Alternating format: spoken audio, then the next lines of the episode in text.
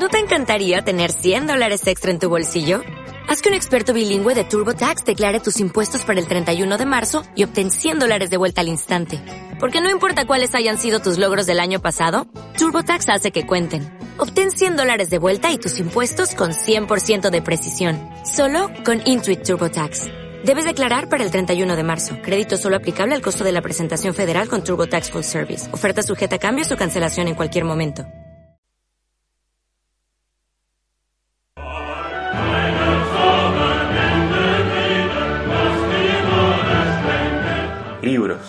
Álbumes, cuadros. teatro y mucho más. Café Verbal es una conversación sobre y desde la cultura. Nos reunimos en torno a un café con personajes de la cultura y las artes. Aquí comienza Café Verbal.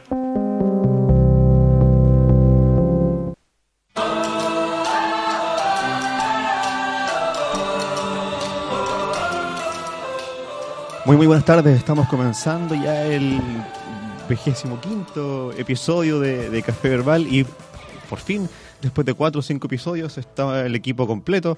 Estoy acá con Rebeca, ¿cómo estás? Echaba de menos hace hartas semanas que no había podido estar en un episodio completo con ustedes. Este, este episodio va a ser bastante eh, particular, ya que va a estar enfocado derechamente en movimientos sociales, en situaciones eh, de coyuntura de actualidad de diferentes eh, aspectos y definitivamente de nuestra ciudad de, Valparaíso. Eh, en particular, contarles que estamos nos encontramos grabando el episodio desde el subterráneo, el segundo subterráneo de la Universidad de Playanche, el edificio institucional, eh, edificio que se encuentra en este momento en toma y por eso vamos a hablar eh, con un estudiante de la, carrera de periodismo, eh, Diego Muñoz, que nos va a contar un poco la situación. Hola. Hola, Diego. Eh, ¿Cómo están? ¿Todo bien? Bien. bueno, eh, yo como representante de la carrera de periodismo, también paso a informar que el espacio también está siendo ocupado por otra carrera que es bibliotecología. Esta decisión se vino decidiendo, se vino discutiendo en los consejos de presidente de la universidad, principalmente ya cuando pudimos terminar un petitorio que pudimos construir como universidad, en los cuales hay un montón de puntos que consideramos pertinentes para la construcción de una mejor universidad, tanto desde el punto de vista de infraestructura, desde el punto de vista de la democratización de la universidad, desde el punto de vista de la regularización de la academia, que principalmente son problemas que también vemos como, eh, como los la poca cantidad de profesores de planta que podemos encontrar en varias carreras, como el estado de las comisiones curriculares que no están normadas en ninguna parte y, permiten de que no sea un espacio tan democrático, eh, la mala infraestructura que tenemos y la poca inversión en infraestructura que hay en la universidad y principalmente problemáticas que giran en torno a eso, eh, entendiéndolo como una problemática nacional también, como la poca inversión eh, en lucas del Estado en universidades, principalmente en universidades estatales, comillas, y lo que se traduce como lo local de, de la poca inversión en la, de la Universidad de Playa Ancha en infraestructura, en mejores condiciones laborales para los funcionarios y las funcionarias, en mejores condiciones para los estudiantes las estudiantes. Entonces, como que el petitorio contiene principalmente o va en tenor de buscar esos principios básicos para tener una mejor comunidad universitaria. Llegó hace un, hace un par de días, eh, hubo una respuesta, ¿cierto?, de, de parte de la, de la universidad. ¿Cómo, ¿Cómo fue eso? La respuesta, bueno, se discutió un poco. eh, tenemos asamblea ahora también a las 12 para discutirla con el pliego de la carrera. Tres, car- tres carreras van a tener asamblea acá también. Hay otro edificio en Toma también. Está el edificio de Gran Bretaña, el edificio Punta Ángeles. Está el e- la Facultad de Ciencias completa tomada. Entonces hay varias carreras que van a tener asambleas para discutir eso.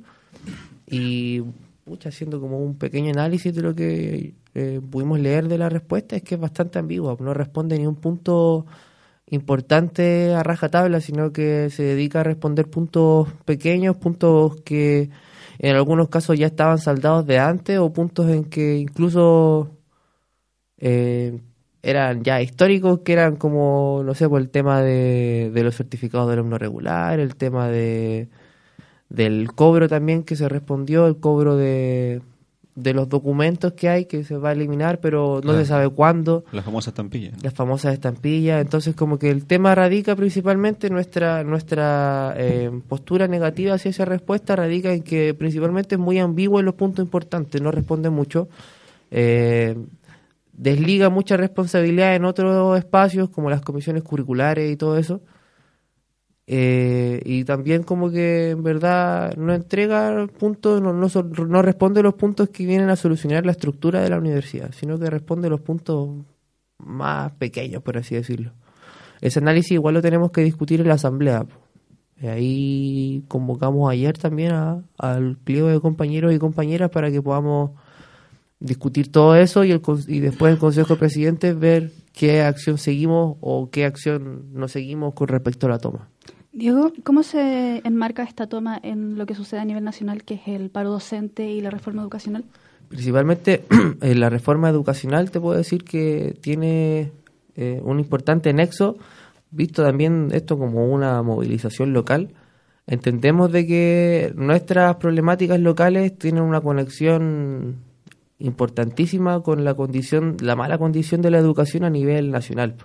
Y principalmente varios puntos que se repiten en varias universidades, que tampoco hay que ir como las universidades más importantes que están en toma, como la Chile, que puede ser, o la USACH, que no sé si está en toma, o, la Cato, sino que hay un montón de universidades como la Universidad de Tarapacá, la Universidad Católica del Norte, la Universidad Católica de Temuco, la UFRO también, algunas universidades que sí enfrentan problemáticas locales parecidas a la nuestra, que es la poca inversión que existe en infraestructura, la poca inversión que existe en académicos, la poca eh, correspondencia que se tiene para la dignidad de los trabajadores y las trabajadoras de la universidad.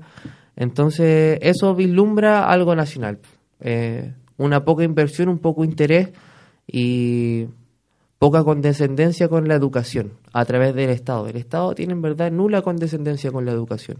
Y por eso también entendemos de que eh, se perfila, y hemos hecho también el análisis de cómo puede ir todo esto, de, de si se da la educación gratuita no, se perfila como un desinterés por la condición de, de la educación, por la condición de estos espacios de conocimiento. Al final estos espacios de conocimiento eh, hacemos también la discusión, incluso puede ser gratuita o no, pero son espacios de conocimiento que están en una calidad paupérrima, muchas veces. Entonces al final no tiene sentido eh, que podamos entrar gratis a la universidad, pero que la universidad no sea... Eh, eh, gobernada tristamentalmente o que los estudiantes tengan una incidencia importante ahí. No tiene sentido que tengamos una universidad gratuita en la que los trabajadores no están contratados de planta, sino que son subcontratados, la gran mayoría. No tiene sentido que te- estemos en una universidad pública, estatal, gratuita, siendo que los funcionarios no tienen espacio para cambiarse, tienen un baño mixto para todo el pliego de funcionarios y funcionarias. No tiene sentido una universidad estatal gratuita con profesores que no están de planta. No tiene sentido una universidad gratuita en que no invierte en investigación, que no invierte en implementos. Entonces, como que esas son lo- las críticas que hacemos y la, la relación que existe con lo nacional. Ahora, con el paro docente, tuvimos la experiencia de que esto también se vio como una toma o como una acción de movilización que era para mediatizar un poco el asunto. Entonces, el, el, el día jueves, no, ¿cuándo? ¿Estamos jueves? El martes. El martes que partió esta movilización, con todos los espacios que ya dije, se tomó también el Ceremi de Educación. Y ahí se realizó una movilización con, con docentes también que iban, eh, en- era como, fue casi un accidente porque iban a lo mismo. Entonces, al final nos tomamos el edificio nosotros, se lo tomaron ellos, se soltó y después fuimos a, se marchó en conjunto con, con, con docentes también. Diego, te quiero invitar a que, a que te permanezcas con nosotros en el programa mientras tocamos otra problemática social eh, un poco más, más de Valparaíso exclusiva que, y que atañe a todos los, los ciudadanos. Rebeca presenta a nuestro siguiente invitado. Bueno, hoy nos encontramos con Daniel Morales, es el secretario del Colegio de Arquitectos y es el fundador de Puerto para Ciudadanos y además una de las cabezas principales de Mar para Valparaíso. Hoy día vamos a conversar específicamente sobre eso, sobre Mar para Valparaíso y sobre el problema que atañe al puerto, que es la construcción del terminal Cerros. ¿Qué tal? Muy buenos días. ¿Cómo Bienvenido. estás? Muchas gracias. Hola Abel. Hola Rebeca. Hola Diego. Diego. Eh, co- comenzar con, la- con la pregunta eh, principal, que le contemos a, a quienes nos escuchan, ¿qué es el T2? ¿Qué es el Terminal 2? Bueno, el Terminal 2 es parte del plan de expansión portuaria eh, diseñado por, por EPB, eh, el cual es un terminal que viene desde la calle, una extensión portuaria que viene desde la calle Urriola más o menos hasta la Plaza Victoria, hasta la calle Edwards. ¿eh? Eh, se ubica en el centro de la ciudad, frente al casco histórico, son 725 metros lineales de, de frente de atraque. Eso tiene un área de respaldo, igual que la que uno ve cuando, cuando uno viene a Playa Ancha, exactamente igual que lo que uno ve en la calle Antonio Varas, de siete contenedores apilados hacia arriba, pero esta vez va a ser en el centro de la ciudad. Eh, son tres franjas, la parte que más, la parte más ancha del terminal son 180 metros que sale hacia el mar. Y estaba pensado para acoger a, dos buques post-Panamax, que son los buques gigantes, po- post-canal de Panamá, por eso se llaman así, que tienen deslora, o sea, de largo sobre, sobre 330 metros y que de, de alto, junto con sus propios contenedores y sus eh, torres de control, llegamos sobre casi 50 metros, más las grúas que tienen 50 metros y con... O sea, generamos una barrera absoluta eh, eh, e impenetrable en el centro de la ciudad que nosotros estamos convencidos que va a separar definitivamente la- el mar de Valparaíso. Eso es el Terminal 2. Bueno, vamos a, a- a conversar profundamente sobre lo- lo- los- todos los, lo- los prejuicios que trae esto, pero antes vamos a nuestra primera pausa musical. Simón, ¿qué nos trae el Centro Medio? Vamos a escuchar a Morrissey para partir el programa de hoy. ¿Qué nos puede decir de Morrissey, Abel? Eh, creo que la canción es, Es Journalist Too Late, ¿no? Journalist Who, Too Late. Who Li- Ya, vamos O al sea, máscara va- va- entonces. Claro. No, no, y además que un, un- un tema que, que, que, viene atingente a lo que estamos haciendo, ya que... Exacto. De qué se ah, trata. Mucho, mucho... eh, claro, habla de, de- de periodistas que no son profesionales, no que no cumplen con su trabajo, no se llaman periodistas que mienten. Nosotros estamos tratando de hacer justamente un programa de lo contrario, de periodismo que cumple con su rol de informar, educar y fiscalizar. Por eso estamos justamente en esta oportunidad conversando de movimientos sociales. Y los muchachos en la toma hacen lo, hacen lo mismo. Por supuesto. Esa por misión. Vamos con la música.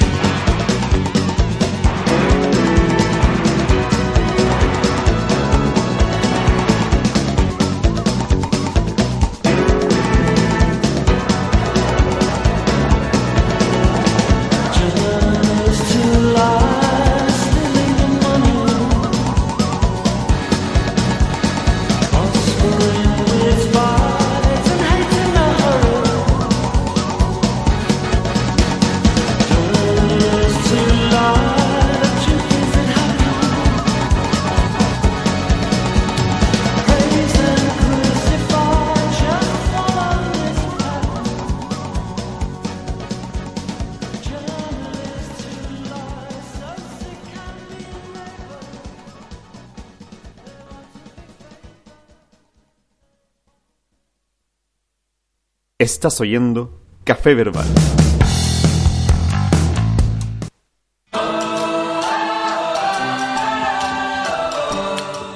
Continuamos haciendo Café Verbal, episodio número 25, eh, casi como una fecha de aniversario, ¿no? Podría ser.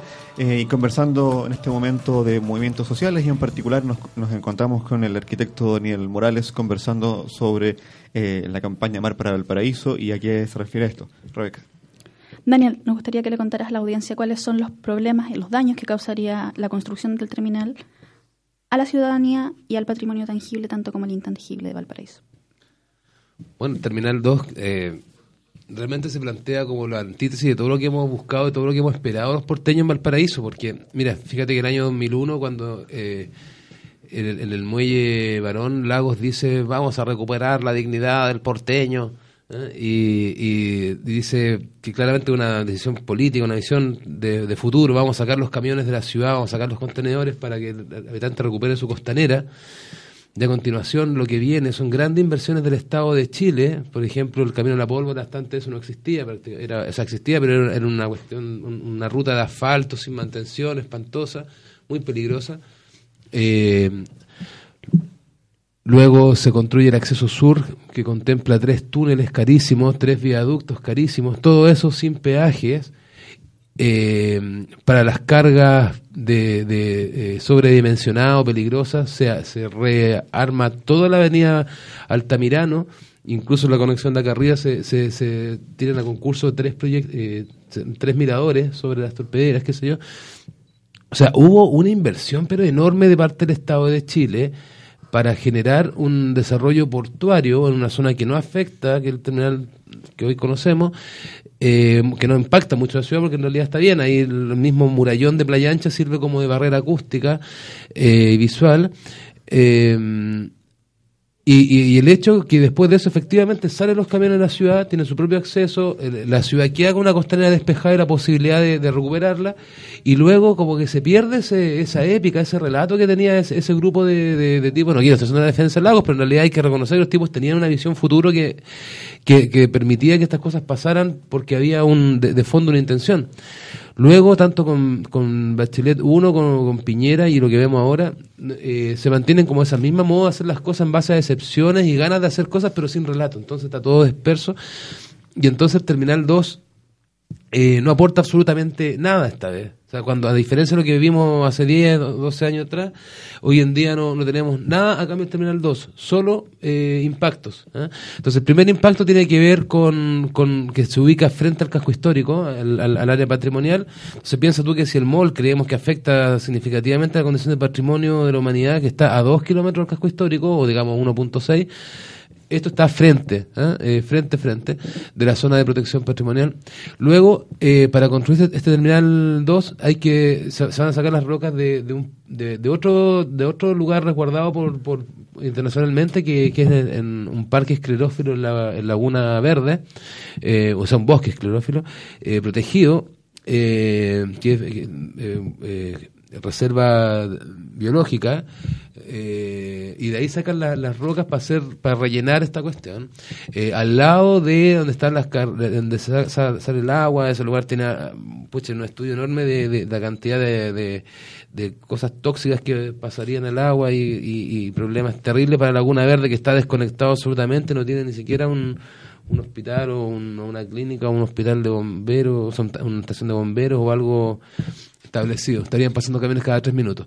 Luego tenemos una serie de problemas eh, eh, ligados a la economía local, que yo, creo, que es la, la costanera un motor de desarrollo económico para Valparaíso, entendiendo su condición marítima, no solamente portuaria. O ser puerto principal para nosotros no es ser un puerto que mueve más contenedores, más tarros puerto principal es ser un puerto integral, que tiene, que tiene la reparación naval con los diques, que tiene puertos deportivos, que tiene puertos turísticos, que tiene puertos militares, incluso que tiene el puerto comercial es una parte más de eso, tiene los lancheros, hay toda una vida que en realidad son una serie de actividades económicas que, que, redundan y caen directamente en el bolsillo de la, del habitante de aquí de Valparaíso o, de, de esta zona metropolitana, digamos.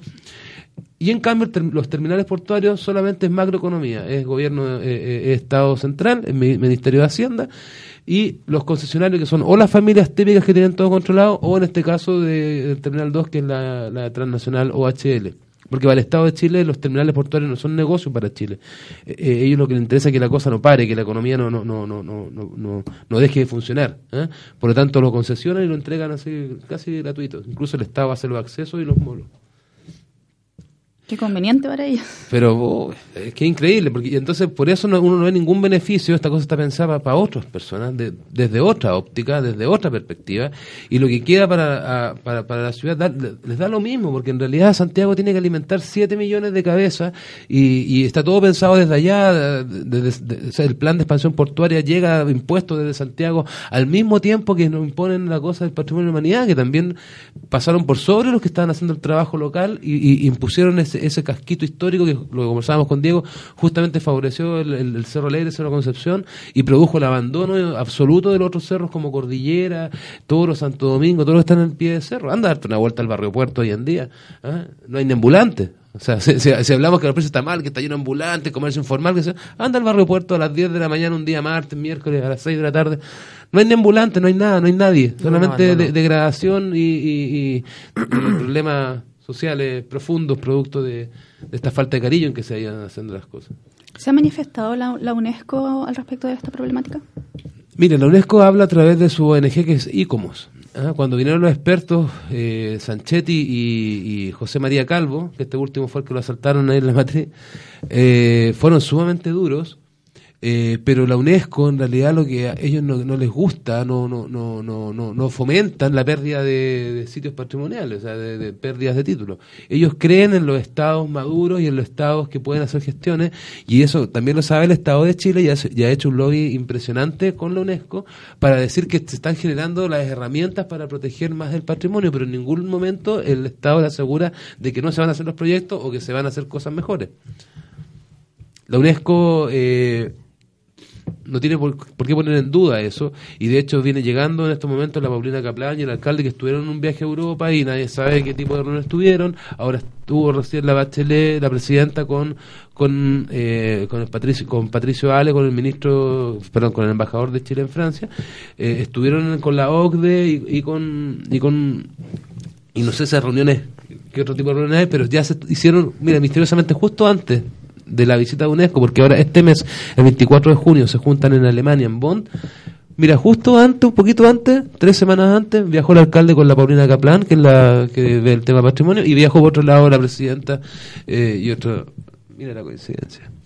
Entonces a mí se me ocurre que la UNESCO va, va a mostrar nuevamente, de hecho tengo un borrador ahí que habla de unas ciertas felicitaciones a, a las gestiones que ha hecho el Estado de Chile, porque eh, ellos afirman de que como está 2 en un proceso de impacto ambiental, el estudio de impacto ambiental y está el MOL eh, con los estudios arqueológicos, eso es suficiente para ellos para ver que el Estado de Chile es maduro. Pero nosotros desde acá sabemos perfectamente que están haciendo todo el lobby necesario para que tanto el MOL Varón como el Terminal 2 se desarrollen y nosotros quedemos detrás viendo cómo eh, familias se enriquecen y nosotros nos empobrecemos. Daniel, eh, antes de ir a la... O sea, vamos a ir a la pausa musical y quiero dejar una, una pregunta ahí para que la contestes a la vuelta. Eh, si, si tú crees que de alguna u otra forma a ciertas autoridades les incomoda el patrimonio de la humanidad. Eh, es que una cosa que se ha comentado en muchas conversaciones y en muchos muchos cafés. Vamos, Simón, ¿con qué tema nos vamos?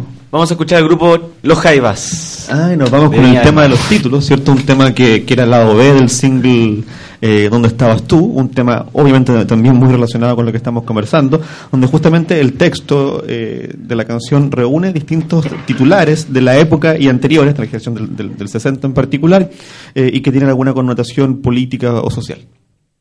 Yeah.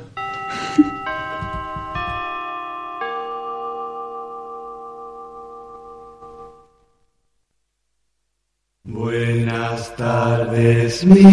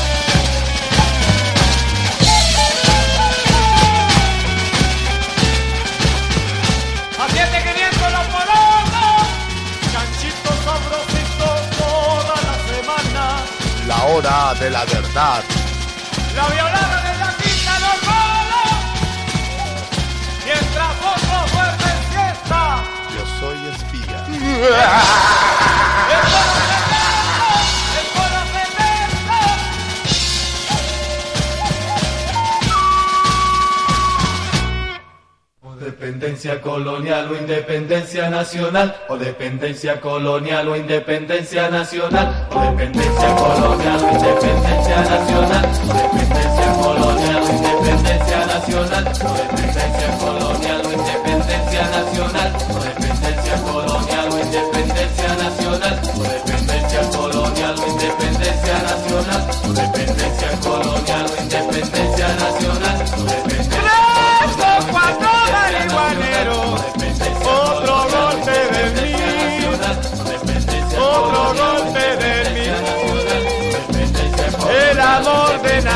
El amor del amor, ¿cuánto, cuánto sabe usted? Próximamente en esta sala, en esta sala, en esta sala. Independencia nacional. Buenas noches, Santiago. La prensa del mundo está preocupada de esta larga y angosta faja. Esto es Chile, esta es mi patria y esto es Café verbal.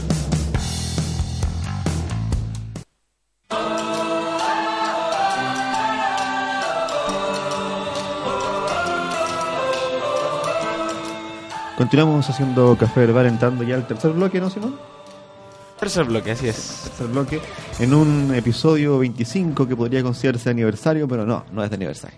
Y ya cerca de las 10.000 visitas en nuestra página web. Sí, cerca de 10.000 visitas en Felicitaciones, en nuestra revista. Muy bien, ¿eh? Muy bien.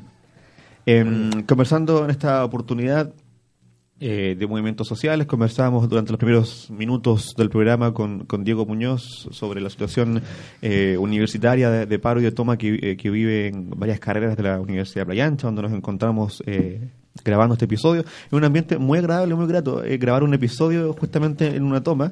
Eh, lo, lo, lo comenté apenas, apenas llegamos a- acá y, no creían que estaba bromeando, pero de verdad lo digo, es es agradable grabar un, un programa en una toma. Está como para seguir haciendo los programas así. Nosotros Probablemente también hemos- suceda en todo caso. Nosotros también hemos grabado programas, o sea, bueno, en- hemos hecho experiencias de radiodifusión, pero en virtud del momento en el que estamos. o sea, claro, de radio abierta, ¿no? Claro. Cuenta un poco sobre eso. Nosotros igual, eh, eh, es un tema aparte igual, se llamó radio abierta por el tema de los ejercicios que veníamos haciendo, pero hace tiempo como carrera venimos haciendo ejercicios de radio abierta en la universidad, en la cual eh, dividimos un poco la- el nexo que tiene la radio con el dial y empezamos a generar un nexo con la misma comunidad en la que está presente, entonces como sacar radio con parlante. Claro. Entonces hemos estado haciendo esos ejercicios que han ido creciendo por lo mismo, son nuevos ejercicios experimentales. Estamos viendo cómo la carrera funciona con eso, cómo nos interiorizamos en ese mundo de la radio. Y ahora por el tema de tener el estudio acá, bueno, se le puso radio abierta, pero era una radio no abierta porque no salía con parlantes, pues, pero se grabó acá, vamos a subir al podcast, eh, vamos a generar un espacio para un podcast eh, de la carrera y subir lo que conversamos, que fue un conversatorio con representantes de todos los espacios en toma. Entonces también se da una discusión interesante sobre los puntos de vista nacionales, los puntos de vista locales, todo eso. Muy bien. Bueno, y, también eh, nos encontramos con, con Daniela Morales, eh, arquitecto eh, y, y- defensor de la causa Mar para el Paraíso, y le dejaba yo la pregunta abierta antes de la pausa musical, donde escuchamos a los Jaiba y el tema de los títulos. De si de alguna forma eh, se, siente que para las autoridades es una molestia o una dificultad eh, la situación de que Valparaíso sea patrimonio de la humanidad. Yo creo que sí, Abel, porque eh, hay mucho desconocimiento, sino más bien dicho abiertamente ignorancia de parte de autoridades eh, de lo que implica ser tema, de, lo que implica ser patrimonio de la humanidad. O sea, patrimonio significa riqueza. Cuando hablas de tu patrimonio familiar, tu patrimonio personal, es tu riqueza, ¿no? Tus bienes.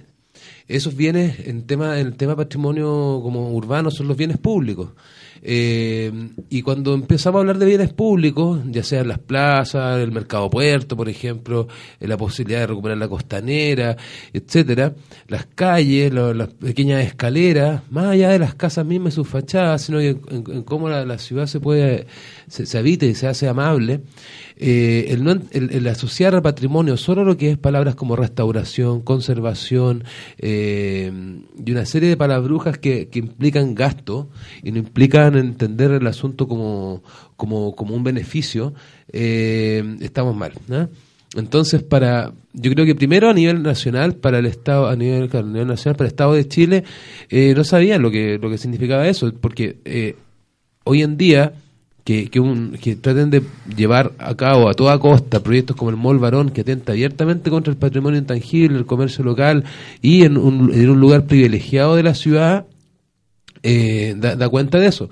Que el Estado también promueva el Terminal 2, eh, evidentemente muestra que no se entiende el tema patrimonio. O sea, un patrimonio con, con costanera, que hemos- le hemos llamado, es un puerto con Valparaíso. ¿ah? Y no un puerto que invade Valparaíso, que pone un pie encima y te deja todas las otras bases económicas eh, a un lado. Entonces, para centrarme, el tema, primero, patrimonio es riqueza, es una economía del patrimonio, el cual... eh, trae beneficios reales a la gente. Entonces aquí llega un, tema bien importante y bien terrible que, que me imagino que son los temas que llegan a todos los temas ciudadanos, que es el centralismo. Acá realmente eh, Chile está pensado eh, como, como una sola gran comuna que, que, que es Santiago y, en, Santiago donde está en la oficina y que en realidad sus, sus residencias son en, las cuatro comunas típico, típicas, Las Condes, Vitacura, eh, Lo Barnechea y, y, no sé, en parte Providencia u otras. Eh, y el resto de Chile como que uno eh, como que como que te molesta como que está lleno de rotos no sé como que una cosa ah, eh, gente reclamona gente rara que, que tiene necesidades ¿cachai? Pero que no es tan bonita tampoco sale en los programas tampoco es tan inteligente porque porque anda pensando en trabajar todo el rato imagínate sal- maneja un colectivo después tiene que hacer otro turno en otro lado o una señora tiene que ir a planchar la camisa en una casa después ir a cuidar niños es rara esa gente ¿cachai?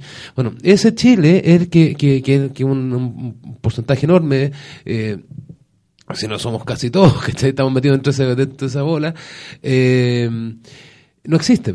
Entonces, por lo tanto, no existen regiones y no existe y no existe ningún otro modo que, no sea ese. ¿cachai? Entonces, eh, eh, hay un Chile que, es- que un, un tipo de personaje que pretende estandarizar todo y que Chile sea igual desde Arica a Punta Arenas. Mira, desde un punto de vista arquitectónico, la Ordenanza General de Urbanismo y Construcción te, te diferencia Arica de Punta Arenas en, el- en la cantidad de aislación eh, térmica de los muros y la pendiente de los techos por la lluvia. El resto es todo igual, como si fuéramos todos iguales. O sea, yo le pregunto a Tocayo, ¿es igual Chiloé a Puerto Montt, a Valparaíso, a, a, a, Copiapó, que Arica o Iquique? Nunca, nunca.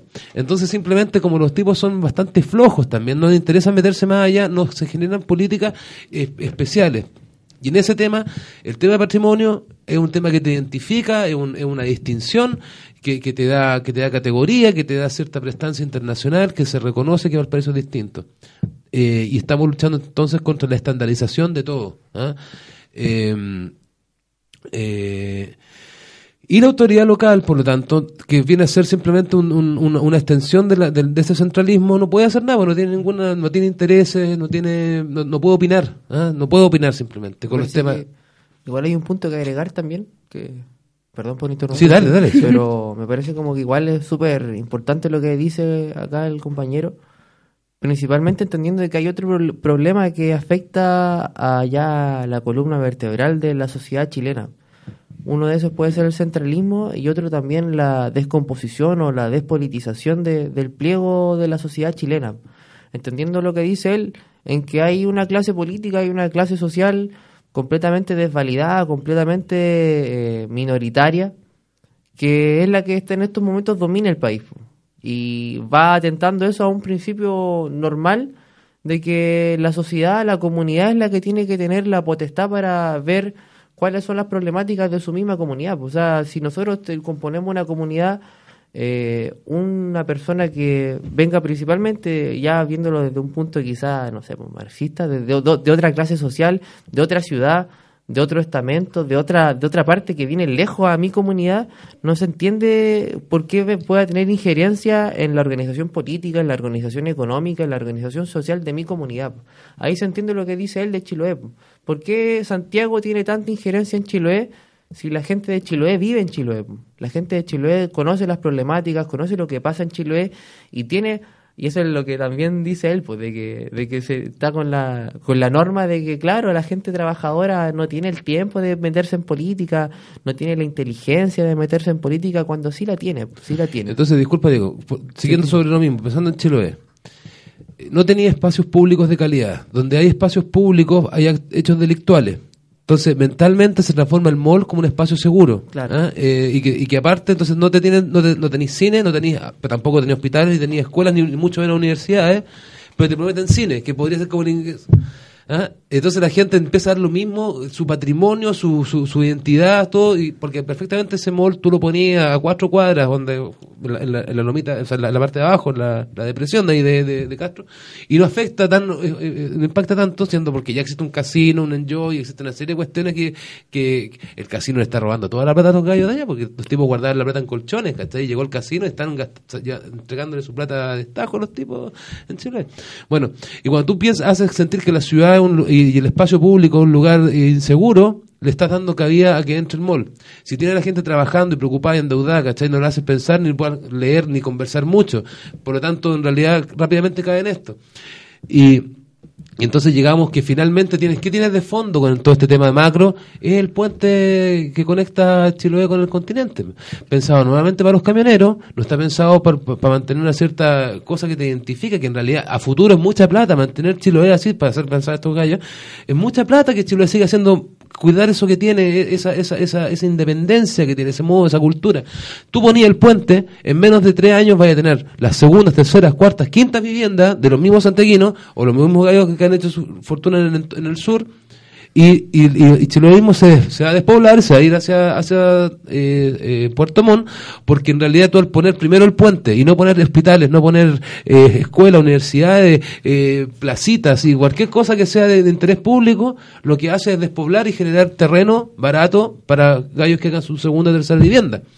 Y eso pasa también en Valparaíso cuando sale el tren rápido y sin, sin tener una, ya no hay, cada vez se van, ya tenemos, no tenemos hospitales, lo- las escuelas, no hay escuelas, no hay espacio público, ahí la, la, la- la defensa del espacio público como el gran bien y, y- romper con el mito de que el espacio público es un espacio en que peligroso, inseguro, sino tenemos que tomarnos el lugar. De ahí Mar para Valparaíso es la, es la, es la ironía de tomar la, campaña Mar para Bolivia, un lugar que no puede usar ni usufructuar el mar, decirle, mira Evo Morales, prestan un ratito tu campaña Mar para Bolivia y prestan acá Valparaíso, que paradójicamente teniendo el mar en nuestras narices no lo podemos hacer. Entonces de ahí viene Mar para Valparaíso.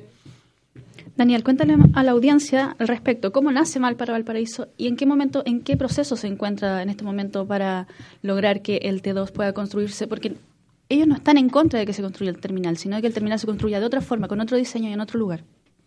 Claro, o sea, nadie pone en duda la condición portuaria de, de la ciudad, eso no, no es una cosa antipuerto.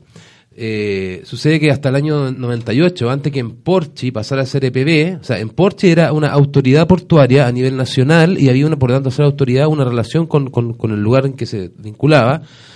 Desarman EPB el año 97 y el, y el año 98 se ar- perdón, desarman en Porche el año 97 y el, el año 98 se, se arma en pre- eh, ca- cada, cada, cada comuna toma su, su empresa portuaria respectiva. En San Antonio es EPSA, en- etcétera, y acá en Valparaíso es EPB, Empresa Puerto Valparaíso. Y por lo tanto, al ser entendida en vez de autoridad portuaria, ser- al pasar a ser una empresa, su objetivo es el mandato que es de rentabilizar el tema, nomás la operación. Y en este caso es administrar contratos de, de- de- de licitaciones.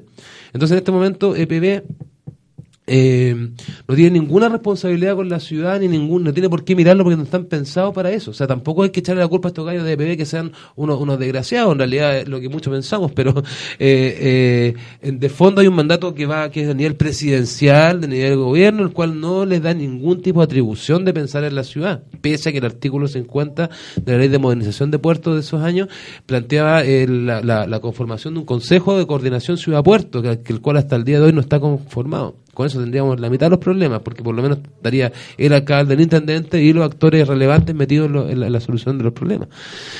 Eh, ¿Cómo, eh, eh, ¿Me repite la pregunta? ¿Cómo No, me nace decía, ¿cómo nace Mar para Mar para Valparaíso? Valparaíso? Mar para Valparaíso, bueno, con Puerto para Ciudadanos, que somos puros porteños. eh, Yo estudié en el Seminario de San Rafael, eh, estudié después en la Universidad de Valparaíso, eh, vivo acá, eh, mi- mis padres, mis abuelos, todo. Así, eh, Jonathan Godoy, así Gianfranco de Bernardi, y así una serie de, de profesionales porteños, engrupidos, que nos empezamos a topar en estos espacios de debate en los cuales nosotros hablábamos casi de una desesperación, así como una imagen como la película Avatar, así unos indios eh, en bolas frente a unas máquinas gigantes que vienen dispuestos a destruir nuestro árbol sagrado. Bueno, así nos vimos en la desesperación, empezamos a conversar y a, y ver que, bueno, uno era ambientalista, el otro era ingeniero eh, industrial, el otro era ingeniero comercial, cada uno con, sus magísteres, sus cosas en políticas públicas, todos de escuelas y colegios porteños.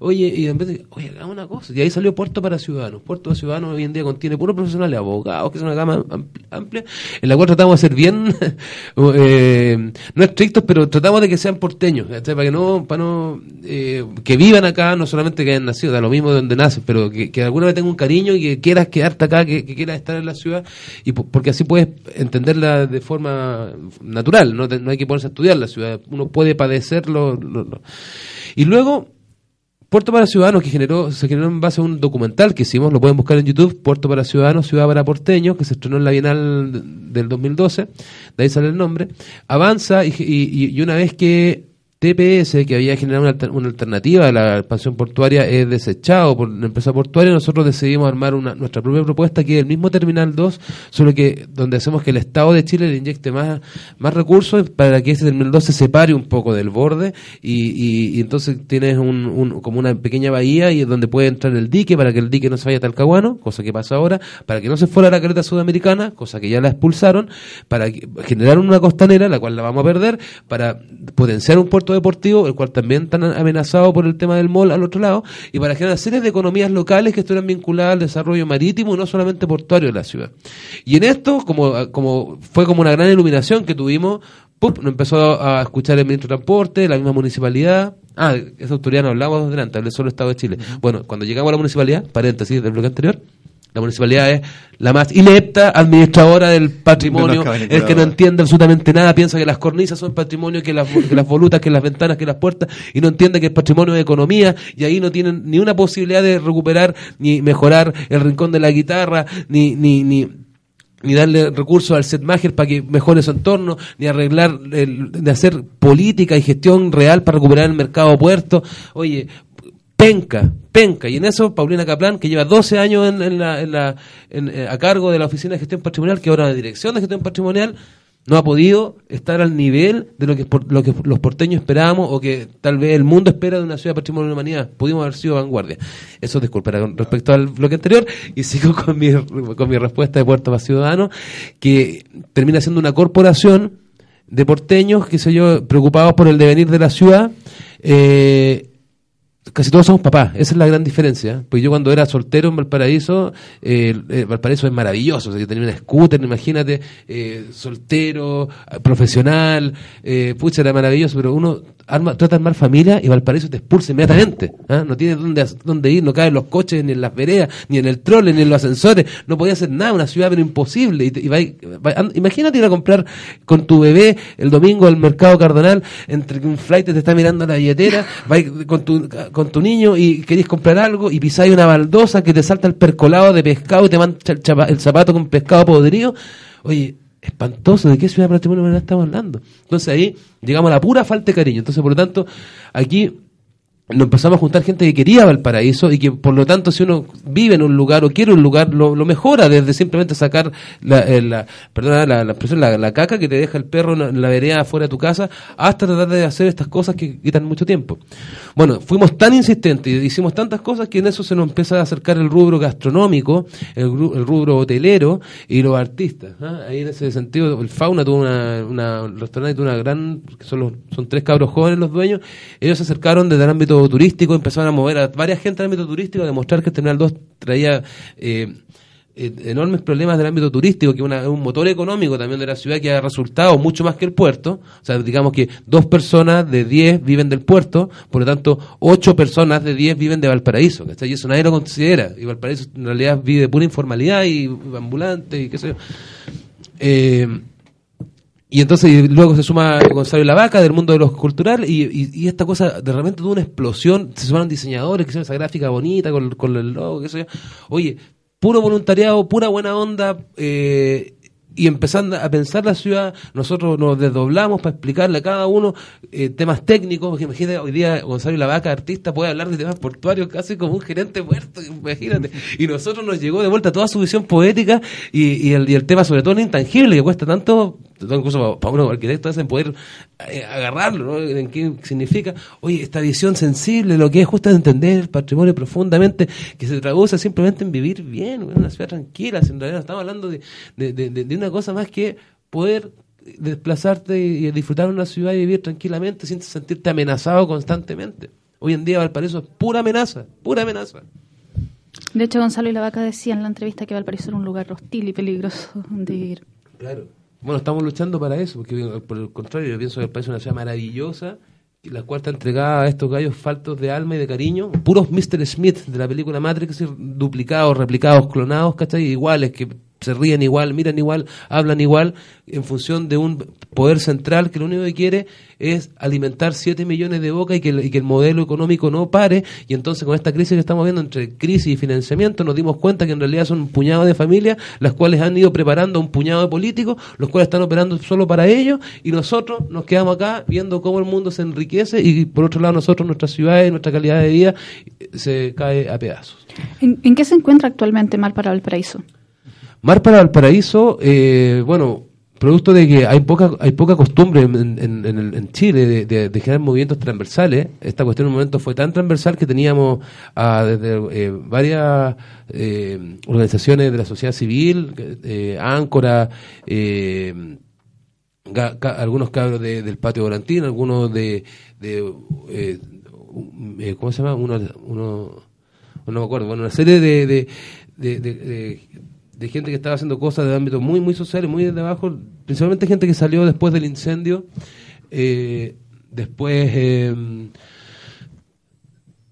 también estaba, por ejemplo, Jorge Martínez, ¿eh? el, director del, del DUOC, este, un UDI, ¿cachai? De, Fundación Piensa, y dice, chuta, y esa cuestión de, porque en realidad en esto nosotros creemos que es tan fuerte esto, la, la, la mezcla MOL-T2, nosotros nos enfocamos harto en el T2 porque nadie le da eh, bola, digamos, pero en realidad eh, es, el plan de expansión portuaria el cual está mal diseñado, ¿eh? el cual eh, carece de, finalmente es pura falta de ganas de, y de inversión para mejorar los proyectos, ¿no?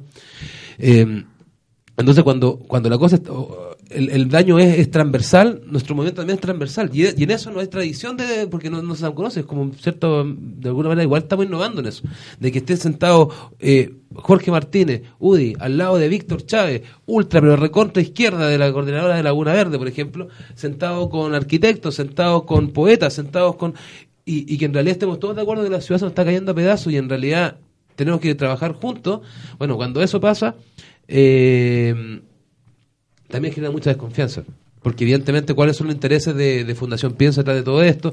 ¿Qué intereses hay? Entonces, por otro lado, piensa la Fundación Piensa de, de estos movimientos sociales. Eh, entonces, y, y, bueno, cuando nos dimos cuenta que estaba pasando eso, logramos conversar con el cura de la matriz, el padre Gonzalo Bravo, y el, y el padre eh, empezó a hacer una empezó a convocar bajo la siguiente premisa mira sabéis que paren el deseo porque había mucha gente empezó a echar mala onda a Mar para el Paraíso porque eran puros cuicos santiaguinos qué sé yo yo decía oye mira hasta dos años atrás los porteños no teníamos ningún Undurraga ningún Chadwick ningún Supercasó ningún hasta Buruaga eh, defendiéndonos o sea los tipos tienen una posibilidad de contacto increíble estaban en la suya y ahora los tenemos todos con nosotros ¿por qué los critican? ¿cachai? O sea, aprovechémoslos ¿cachai? que tenemos estamos armando un frente completo Con todas las habilidades, con toda la posibilidad de, de redes, ¿cachai? Bueno, entonces, bajo esos temas, eh, empezó a hablar también con la gente del Cerro Higgins, del Parque Pumpín, de este proyecto, están contra este proyecto inmobiliario de casi mil unidades vendibles que hace bolsa el Parque, el Jardín Pumpín y la antigua Chile de Tabaco. Empezamos a hablar con los de acá que quieren armar el Paseo en Waddington, empezamos a hablar con la coordinadora de Laguna Verde, con los de Placillas, porque en realidad en pocas ciudades en el mundo que se miren a sí mismas, Valparaíso al ser un anfiteatro, a ti viviendo en Playa Ancha te afectan las construcciones de edificios espantosos que han hecho en Barón o Placeres, ¿cachai? Te afecta, o sea, eh, si tú vives detrás de un edificio con mayor razón, te dejaron sin vista, sin sol, sin luz, y tu plusvalía del terreno pasó a ser la mitad, si tu terreno valía 30 millones, 40 milloncitos, ahora olvídalo, te vale 20, 12, sin miseria. Bueno, entonces logramos de- bajo la consigna de que Valparaíso es uno solo. Son pocas las ciudades que se miran, los problemas son de todos. A mí, viviendo en la parte central de Valparaíso, me afecta no tener jardín Pumpín, porque efectivamente tengo con quién, o sea, dónde ir con mi hijo el fin de semana. A los del Cerro Higgins, siendo que no miran el mar, le afecta no tener la costanera, porque ya lo hemos conversado. Nosotros lo vemos como un potencial económico, de economía local, que está ahí, que está cerrada y enrejada, usurpado por el Estado de Chile. Y a todos, por ejemplo, nos afecta que tener acá abajo las torpederas en abandono absoluto. ¿cachai? Entonces, si no nos unimos como ciudad, como comuna, incluso la inte- integración comunal, Val- Valparaíso Placilla deberían estar muy armados porque Placilla ha entregado los recursos municipales que Valparaíso no tiene, los nuevos ingresos, los nuevos desarrollos industriales, Laguna Verde presta servicios ambientales a Valparaíso, por lo tanto nosotros deberíamos estar trabajando porque también Valparaíso sufre de centralismo, también es, bien despótico contra eh, Placilla, Laguna Verde y con el resto de la región de la región también. Entonces, uniéndonos, uniéndonos ante estos problemas que son urbanos inicialmente, pero que van desembocando en temas de seguridad, en temas de sustentabilidad, en temas de, empobrecimiento, creemos que vamos a armar un movimiento grande. Y ese movimiento que está, que está, eh, partiendo ahora, donde Mar para Valparaíso es una parte, junto con Puerto Ciudadanos, junto con una serie de otros actores más, se llama Pacto Urbano La Matriz. Es un pacto amplio por la defensa de Valparaíso. Y La Matriz porque nos estamos juntando, ya es cuarta reunión que tenemos, en la en la casa parroquial de la iglesia, convocado por el cura, o sea, siguiendo la tradición también porteña vanguardia de la teología de la liberación. Vean, recuerden ahí películas como la de Aldo Francia, ya no basta con rezar. Eh, viendo, bueno, qué mejor que en un cura, o sea, convoque un cura en un lugar tan emblemático como la matriz, que es casco histórico, degradado absolutamente y olvidado por, por, por la inversión, digamos, y que finalmente está ahí entregado a su propia suerte eh, que convoque estemos ahí todos los porteños mirándole las caras tratando de generar una ciudad mejor. Daniel, se nos, se nos va acabando el tiempo. Yo Quiero dejar una última pregunta antes de la, de la última canción. Eh, quiero que, no- que no- que nos les cuente la gente que nos escucha cómo pueden ellos eh, contribuir eh, en, la campaña, cómo pueden, ayudar eh, en, la causa de que no se construya un terminal que destruya la relación tan importante y tan eh, definitoria para Valparaíso con el mar. Esto lo respondes a la vuelta de, de la canción. Simón, ¿qué vamos a escuchar? Para elefantes blancos que nos quieren hacer, que quieren construir y que lesionan a la comunidad, Tame Impala, Elephant.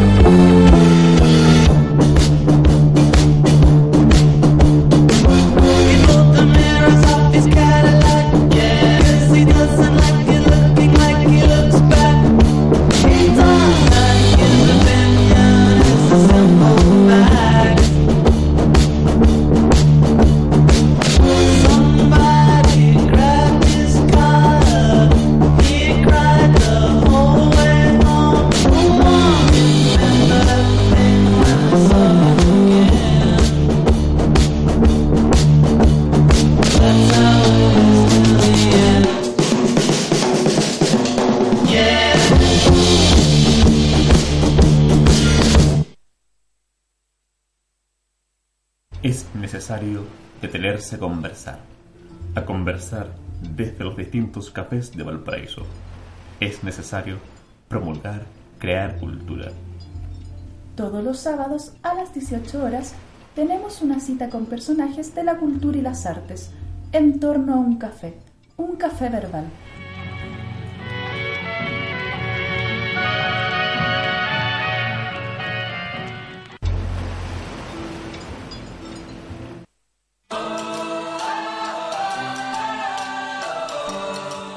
Escuchamos Tame Impala y aquí junto con, con el Diego comentábamos un poco la canción, que es una, banda que, que se caracteriza por, por usar eh, algunos instrumentos o técnicas de, grabación antiguos, propios de la década de los 60, los 70, ya, pero con, con la calidad de los equipos nuevos, lo cual genera una, una frescura en el sonido muy interesante.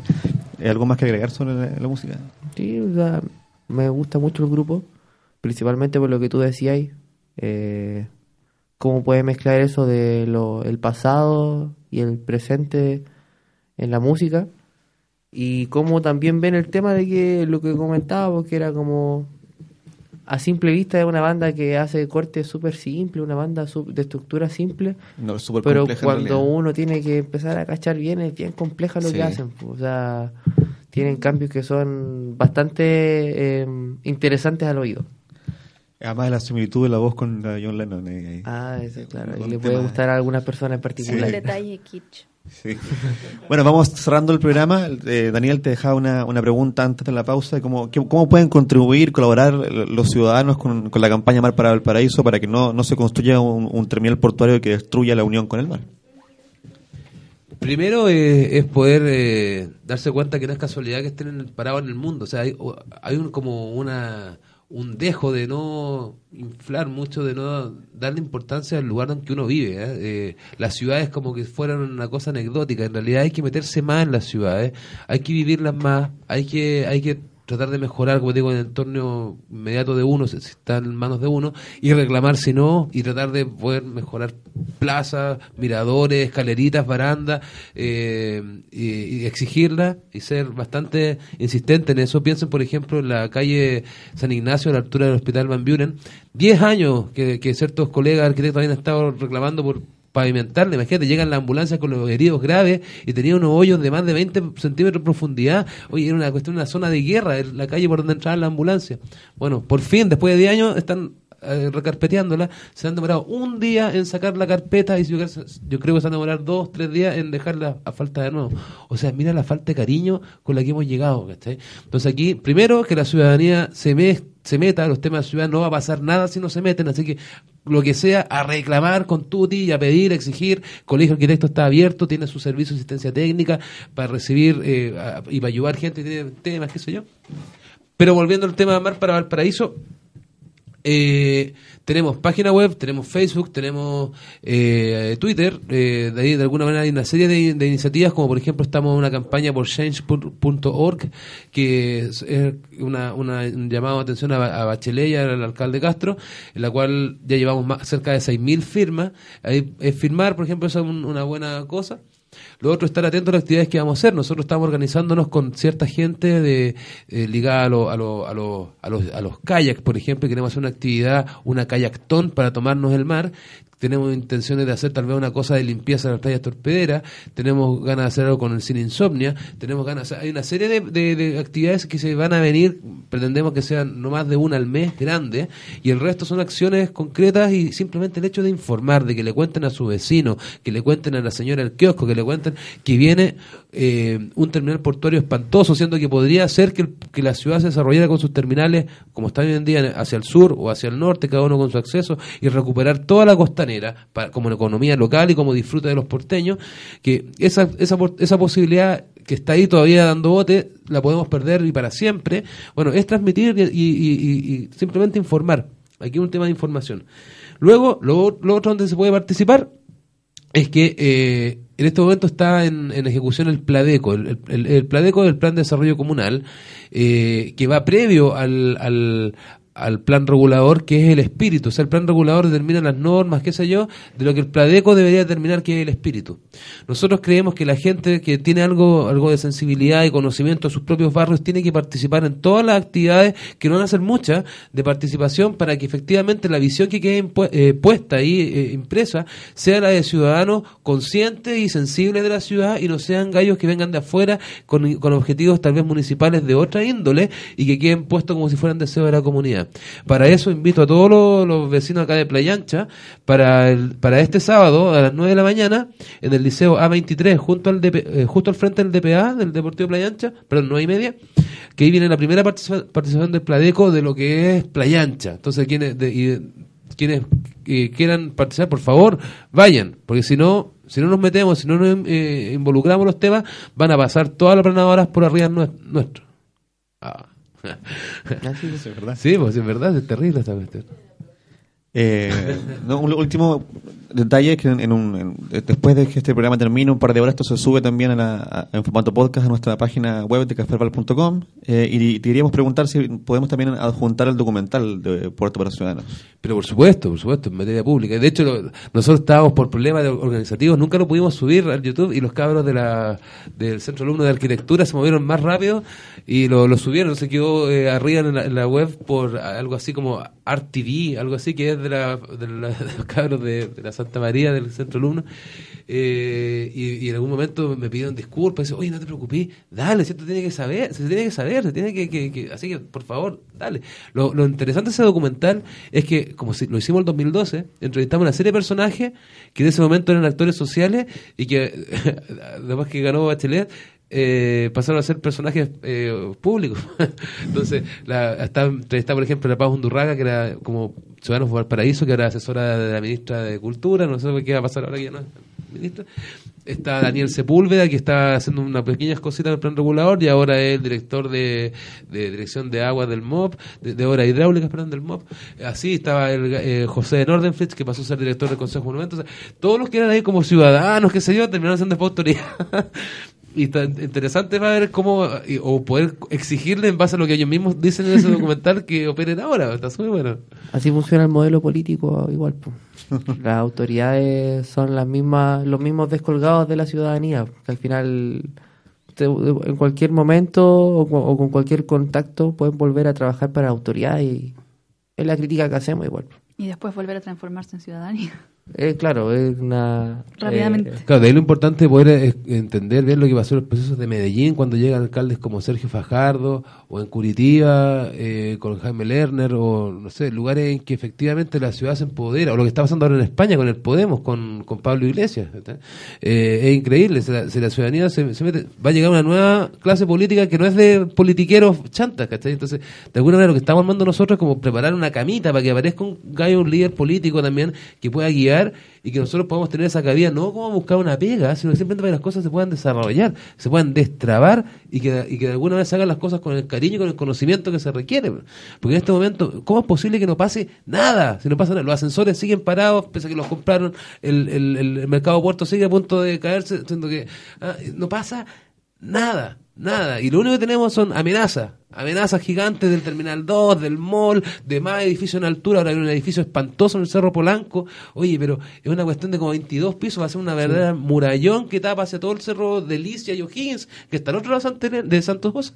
Van a quedar tapando su... Oye, pero es una falta de cariño, realmente nos desgraciados, compadre. Verdad que ocupo esas palabras, pero a mí me, me- me- me- verdaderamente me saca mis casillas ver cómo a falta, o sea, gallos que podrían tener algún cierto empoderamiento no tienen ninguna delicadeza, ningún sentido social, ningún cariño por la ciudad, ni por... O sea, mira cómo sacaban la gente de la caleta sudamericana. Hubo pescadores, el PB los sacó nomás, hubo pescadores no los dueños de los barcos, que fueron los que fueron beneficiados, sino que el pescador común y corriente, que vivía en el sector del incendio. Entonces, lo sacaron de la caleta, se les quema la casa, los mandan para Quintero, les viene el derrame. Oye, para, ese, ese, ese cabro, ¿cachai? Veintitanto, treinta y tanto. ¿Qué va, ¿Qué va a hacer ante esa falta de, Evidentemente que es mucho más tentador bajar y robarle un notebook a una gringa de intercambio que, que- que seguir trabajando, metiéndose al agua para ganar una miseria. Entonces, a eso es lo que hoy. Nosotros realmente estos gallos hay que, hay que sacarlo. Ah, Mira, los, los tres municipios más corruptos han sido Arica, Viña del Mar y Valparaíso. A esto hay que meterse en, la- los problemas, sacarlos, meterlos en la cárcel y hacer todo lo necesario para que se vayan y no vuelvan más. Y nosotros entrar, así, care palo, entrar. Entrar ya sea como privado, como político, como público, como, como hacer ferias de, de, de transparencia donde las licitaciones sean públicas y, y vayan los mismos tipos de la MUNI y te digan, mira, así se, así se postula para que tu pyme pueda postular una cuestión y no esté arreglada de antes para una consultora DC, para que. Así podemos cambiar el paraíso, pero realmente en este proceso ahora, aprovechando esta, esta, esta gran eh, quiebre que hay y de desconfianza absoluta, desconfiamos hasta de la sombra, yo obviamente nadie le cree a nadie, y está la frase que todos son corruptos, bueno, la verdad es que no, po, hay un cierto tema generacional que no estamos en esa, que nunca tiramos boleta, que nunca hicimos que en realidad queremos que las cosas funcionen y funcionen bien. Entonces, y, so- y- y eres tú, y, son acá, y acá Abel, y, y acá Rebeca, son los que estamos haciendo las cosas porque creemos que las cosas se pueden hacer bien y las hacemos de forma natural. Bueno, nosotros en algún momento igual tenemos que ponernos las pilas y mandar a estos gallos a la cárcel y, y, y- y hacer que las, las cosas funcionen en base al cariño y al amor. A ¿Algo ver, que agregar? eh, sí, quería agregar. Brevemente, porque se nos sí, el tiempo. eh, principalmente haciendo un análisis de todo lo que se ha hablado acá. Concuerdo con algunas palabras que dice acá el socio, compañero Daniel. Eh, pero entiendo que principalmente la crítica que tenemos que hacer, y ahí ya viene el, el análisis que hacemos como estudiantes de la Universidad de Playa Ancha, es la crítica hacia un modelo económico, un modelo social, un modelo político y a- finalmente la crítica hacia el capitalismo, que es lo que en verdad eh, afecta en todos estos sentidos y lo que está detrás de todas estas problemáticas que no solo pasan en Valparaíso, pasan en el sur con los mapuches, pasan en el norte con los aymaras, pasan en el norte también con la discriminación, la- la- el racismo con los colombianos, pasa en Sudamérica con la pobreza. Entonces, principalmente son, son problemáticas que eh, se pueden entender como eh, un montón de problemáticas distintas, pero en el fondo es una. Es un modelo económico, un modelo social, un modelo político, que es el modelo capitalista, el neoliberal, y que concuerda en esa forma de lo que dice. La única forma de, de erradicar ese modelo es sacándolo de cuajo. Y ahí nosotros también entendemos de que como comunicadores nuestra labor no solo es informar, sino también recomponer un tejido social que históricamente desde la dictadura se ha ido eh, desquebrajando, entendiendo de que un tejido social armado, un tejido social potente es capaz de empoderar a una comunidad frente a las autoridades, frente al gobierno.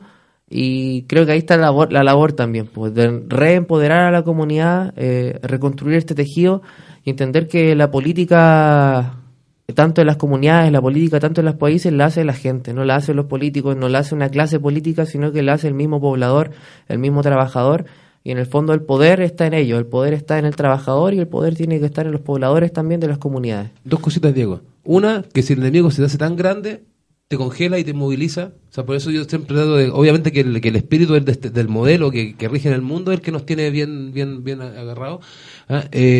por eso lo- lo- nosotros lo llevamos a, a pequeñas cosas, o sea, recuperar la costanera, o sea, es un objetivo, pero compadre, es un tremendo gran objetivo. Tal vez podría ser, incluso, como te digo, recuperar una escaletita del cerro Claro, San Juan de Dios. recuperar la educación. Eh, bueno, y por otro lado, sí, pues el, el, el poblador, el habitante, pero también ahí tam- no, no pueden estar las habilidades técnicas, ¿cachai? Por eso es muy importante las universidades. Estas personas tienen que saber, porque si en algún Claro. momento de- tienen la posibilidad de hacer, de empoderarse, no pueden quedar nuevamente congelados y decir, bueno, ¿y qué hacemos? Ya llegamos al poder, ¿qué hacemos? Entonces, la idea es que, que, que esto, por eso es muy importante que, que la universidad esté liderando Es esta que es un circuito. Porque justamente. Porque las universidades en verdad no se conectan con las comunidades. Pues nosotros lo que también planteamos, lo que hablábamos un poco de, de nuestra contrariedad a los planes de innovación curricular, a los convenios de desempeño que se están llevando acá, que usualmente también, extrañamente, son los que con sus contactos financian también la educación, la educación de mercado que se está llevando con el Banco Mundial, con los meses sub y todo eso. Eh, es lo que mantiene la universidad lejos del pueblo. Lo que nosotros queremos es que la universidad se conecte con el pueblo y que el mismo pueblo también aporte a la universidad porque entendemos de que la, enseñanza, eh, el conocimiento que tiene el poblador también nos sirve a nosotros como estudiantes y nos- nuestro conocimiento también le sirve a ellos.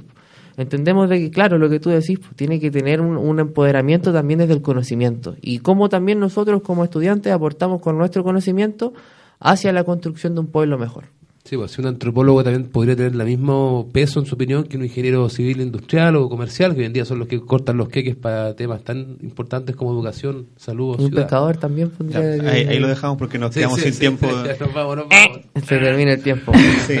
Agradecemos a nuestros invitados, les deseamos mucha suerte a ustedes en la toma, Diego. Muchas gracias. A ustedes con Barra Barra Valparaíso. Vamos a, a subir a nuestras redes sociales el documental y también el link de la petición de change.org para que todos ustedes, los que están en su casa, lo firmen porque estas peticiones sí generan cambios. Súper, muchas gracias por la invitación, me encantó el café, así que como estaba toma nuevo café, pero queda para la próxima. Chao, No, adiós, escuchas, amigos. Muchas gracias, Vamos. que estén bien.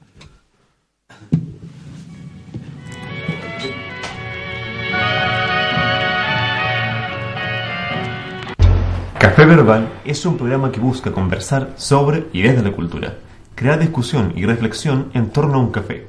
Grabamos cada episodio en una cafetería distinta del paraíso. Aquí concluye Café Verbal.